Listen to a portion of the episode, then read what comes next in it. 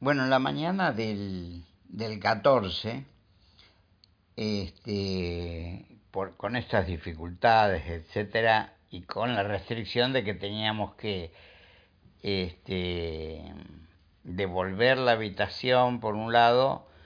y por otro lado este, estar a una hora determinada para embarcarnos en la tarde en, en otro tipo crucero para irnos a Helsinki. Y fuimos al llamado Museo Vasa, que tiene una historia muy interesante, es un barco creado hace varios siglos atrás, este, si no me equivoco, unos cuatro siglos, creo que eran los 1500, este, por uno de los reyes de la región con el propósito de, como hicieron en toda su historia, guerrear con los vecinos. Este, y este rey quería mostrar su poderío con una embarcación particularmente preparada. Y parece que estaba particularmente preparada, pero mal diseñada, según dicen, por el hecho de que no, a ver, dicho con palabras que uno no maneja suficientemente, el centro de gravedad del buque estaba demasiado alto o, dicho en sencillo, tenía poca profundidad y peso el fondo del barco como para mantenerlo derecho. Y todo lo que pasó que a los 15 minutos de zarpar en su botadura eh, y a no más de un kilómetro de la costa, un viento fuerte eh, empujó las velas no de la manera en que era esperable para que orientara su derrotero, sino que empezó a inclinarse, a escorarse, al punto que se desequilibraron los pesos internos del buque, se escoró completamente y se hundió. Por suerte, este, la profundidad allí no era demasiado grande, menos de 40 metros, lo cual pareciera ser los datos de que se disponen son obviamente limitados, dicen que este, gran parte de la dotación de marineros que estaba allí pudo salvarse, dicen que dos de cada tres se pudieron salvar, pero el barco quedó ahí hundido, cosa que eh, este, se mantuvo así durante trescientos y pico de años hasta que hace no muchas décadas, con una técnica indudablemente muy sofisticada, pudo ser levantado desde el fondo del mar, llevado a unas dársenas donde se lo limpió, reacondicionó, mantuvo mojado para que se evitara el deterioro y le hicieron una cantidad de cosas y lo volvieron a poner en pie, apoyado sobre tarima, etcétera, como si fuera un, un, un, este, un lugar donde se fabrican los barcos. Y uno lo puede visitar no adentro del barco, sino en todo alrededor del barco, en planos sucesivamente superiores para poder ver hasta desde arriba cómo se reconstruyó, dicen que más del 90% de lo que uno ve es original eh, y en cualquier caso es todo muy impresionante. Incluso se recuperaron cuerpos, hay esqueletos, mucha ropa y muchos utensilios y una cantidad de armas, herramientas, etcétera la mayor parte de lo cual se conservó, dicen que por el frío y otras condiciones climáticas. Bueno, con esto se fue, fue, fue satisfactorio terminar Estocolmo con algo eh, interesante, aunque fue medio a las corridas, y nos embarcamos nuevamente eh, por segunda vez en el tour a pasar la noche sin cenar, dormir y desayunar en el barco. Una experiencia este, que ya uno la llevaba más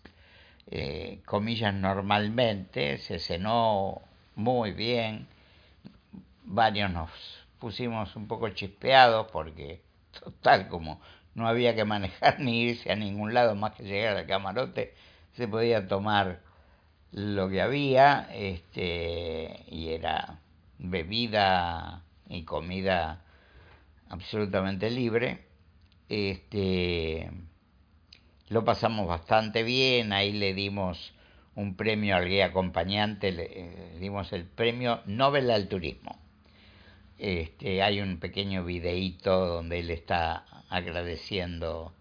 el, la circunstancia y devolviéndonos la atención diciendo que nosotros constituimos para él un grupo singularmente bueno.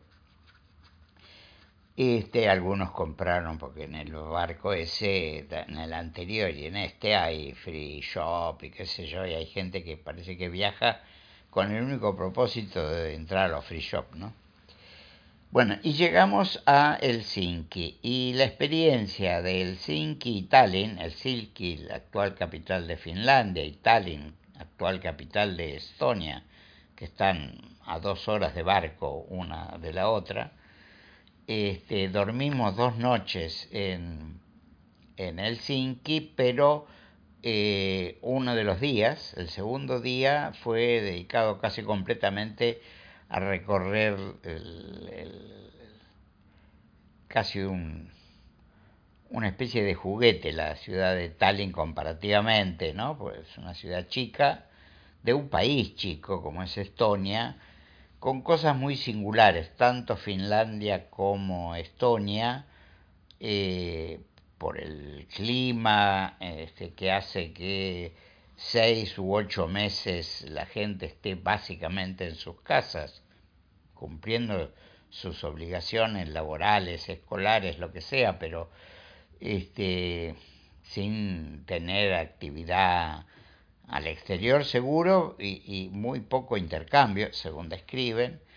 tales que eh, motivaron, estimularon la creación de ámbitos de socialización como la biblioteca llamada ODE en Helsinki, de las cuales mandamos alguna foto o, pequeño flash en video, eh, que es muy original en el diseño, muy moderno y qué sé yo, pero donde hay de todo. Por ejemplo, vos podés ir a coser ropa usando las máquinas de coser que están a disposición. O podés hacer impresiones en 3D pagando los materiales que uses o cosas por el estilo. O simplemente un lugar donde puedes ir a sentarte a leer o donde puedes ir como en cualquier biblioteca a pedir prestado libros o este, eh, mm, utilizar salones para actividades individuales o grupales, salas de reuniones, etcétera, todos puestos a disposición con algunos criterios de, adjudicación, de selección, etcétera. Las cosas que vos quieras hacer no pueden tener una extensión horaria demasiado grande, cosas para que todo el mundo pueda compartir y con buenos criterios referidos a este, la accesibilidad dispuesto para todo el mundo, ¿no? Cosa que en el fondo termina siendo contrastante con la existencia aún en estas sociedades de eh, distintos modos de aprehensión a la aceptación de eh, inmigración, que es lo característico en toda Europa, ¿no? la presión inmigratoria proveniente de zonas, sean extremadamente pobres, en general de África, o además de ser pobres, eh, corridos por las guerras y los conflictos como en Medio Oriente, Turquía, Siria, Irán, etc. Este,